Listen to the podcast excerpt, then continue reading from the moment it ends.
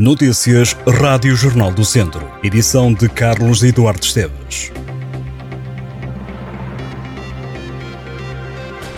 A chuva veio para ficar e esta terça-feira o Distrito de Viseu deverá estar sob aviso amarelo por causa da previsão de períodos de chuva, por vezes forte. O alerta está em vigor desde as 3 da manhã até ao meio-dia e a Proteção Civil alertou para a possibilidade de ocorrência de cheias e de deslizamentos de terras devido à previsão para os próximos dias de chuva persistente e por vezes forte, em especial nas regiões do Norte e Centro. A Proteção Civil dá conta de que o Instituto Português do Mar e da Atmosfera prevê para os próximos dias chuva persistente e por vezes forte, em especial do Norte e Centro, e vento que será mais forte nas terras altas.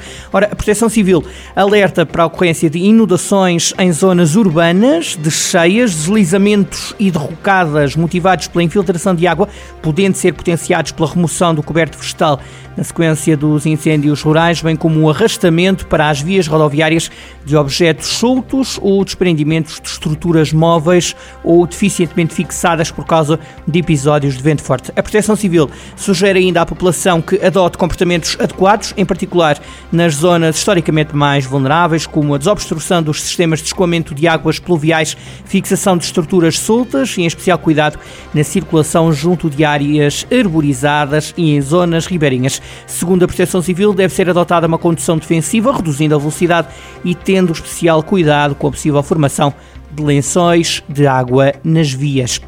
Está na estrada até domingo uma operação de fiscalização de transportes rodoviários de mercadorias e de passageiros. A ação é protagonizada pela GNR e vai estar nas estradas mais críticas, onde há o maior volume de trânsito de veículos pesados. A Guarda Nacional Republicana procura alertar para a importância de adotar comportamentos mais seguros por parte dos condutores profissionais.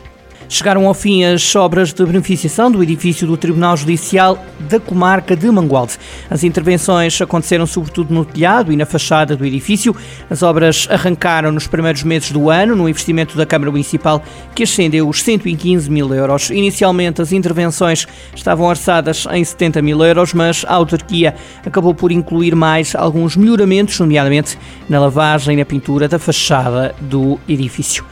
Este domingo foi jogada a oitava jornada da primeira divisão distrital. Em 12 jogos, divididos em três séries, foram apontados 46 golos, uma média de 3,8 golos por jogo.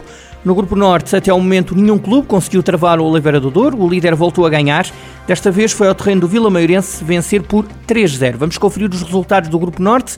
Vila Maiorense 0, Oliveira do Douro 3, Arcos 1, Tarouquense 2, Parada 5, Boaças 0 e Seireiros 2, Alvite 1. A Sul houve mudança de líder. O Valdaçores deu lugar ao Besteiros. A equipa do Conselho de Tondela goleou o Valmadeiros por 6-1. Este resultado, aliado à derrota do até então líder Valdaçores em Carregado do Sal, resultou em mudança no topo. Resultados: Grupo Sul, Valmadeiros 1, Besteiros 6, Carregado do Sal 1, Valdaçores 0, Moimenta do Dão 3, Chantar 1 e Cabanas de Viriato 2, Nandufo 1. Ao centro, o Campia continua no topo da classificação. A equipa do Conselho Vozela ganhou outra banca fora de portas por 5-1. Vamos conferir os resultados. Grupo Centro, primeira divisão distrital. Travanca 1, Campia 5. Viseu Benfica 1, Vila Chante Sá 2. Os Ciências 1, Sampedrense 4. E Susurense 1, Santa Cruzense 2. Ainda na atualidade esportiva, destaca em jornaldocentro.pt para um artigo sobre António Silva, o jovem jogador de 19 anos, natural de Penalva do Castelo, foi convocado por Fernando Santos para representar Portugal no Mundial do Qatar. A maior prova de seleções do mundo começa já no próximo domingo. O Jornal do Centro ouviu dois treinadores de António Silva na formação do jovem jogador e o atual vice-presidente da Câmara de Penalva do Castelo, que já trabalhou para a família do jogador penalvense. Os testemunhos estão num artigo que já pode ler em jornaldocentro.pt. Estas e outras notícias em jornaldocentro.pt.